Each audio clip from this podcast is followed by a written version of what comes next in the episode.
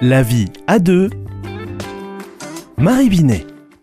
Bonjour Jonathan et bonjour à tous. Et vous êtes euh, juste en face de moi aujourd'hui, en oui, direct. tout à fait, c'est un grand plaisir d'être dans les studios ce matin. Même si vous avez euh, un petit peu couru pour venir jusqu'à nos studios. On va, euh, on va parler de quoi ce matin avec vous, Marie Binet?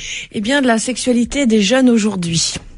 Très bien. Alors euh, aujourd'hui, en 2022 ou aujourd'hui Ben, dans, dans l'époque, dans l'ère dans laquelle nous vivons. dans notre époque hein, et qui bouge beaucoup, qui change énormément, et en même temps, euh, ce qui peut surprendre peut-être certains auditeurs, il y a euh, une forme de continuité.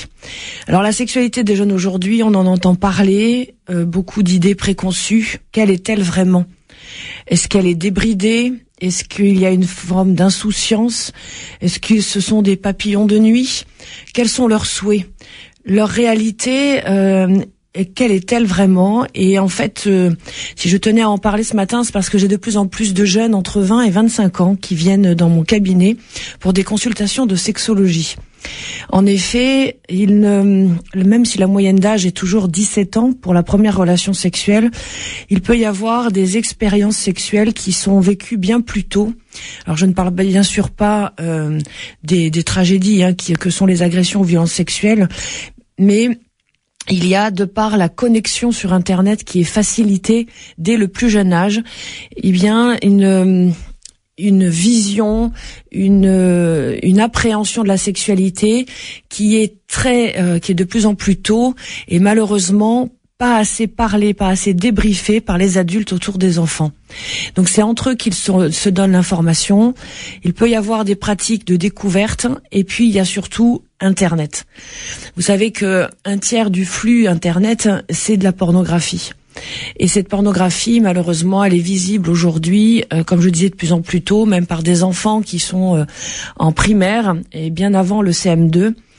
Donc, euh, ce qui fait qu'à l'adolescence, eh bien, il y a des questionnements, il y a des pratiques qui peuvent abîmer. Je ne veux pas dramatiser, mais je vais encourager les parents à parler de sexualité le plus tôt possible à leurs enfants. Ce n'est pas en sixième, c'est dès la maternelle.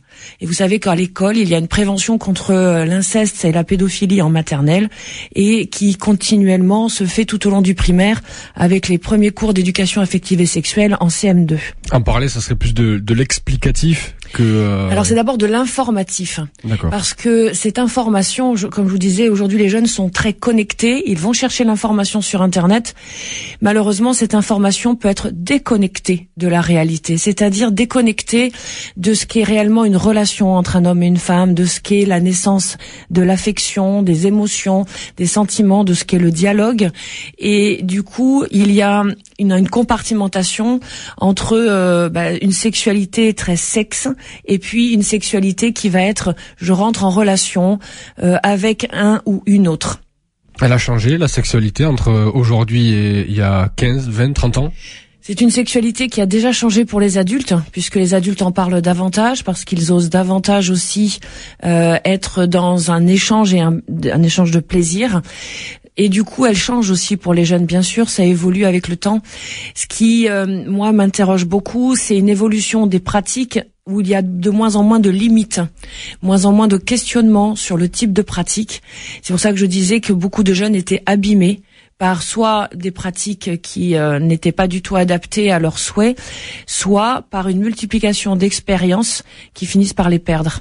Et bien voilà, Marie Binet, peut-être euh, un mot pour euh, pour terminer cette chronique, pour euh, pour aider ceux qui nous écoutent peut-être? Eh bien, ce que je trouve très encourageant, c'est que les jeunes osent venir voir des professionnels, et j'encourage les jeunes à faire ce pas lorsqu'ils se posent une question, quels que soient les troubles de leur sexualité ou leur questionnement affectif, et j'encourage, je réencourage les parents à avoir ce dialogue avec leurs enfants, quel que soit leur âge, en s'adaptant bien sûr à l'âge de l'enfant.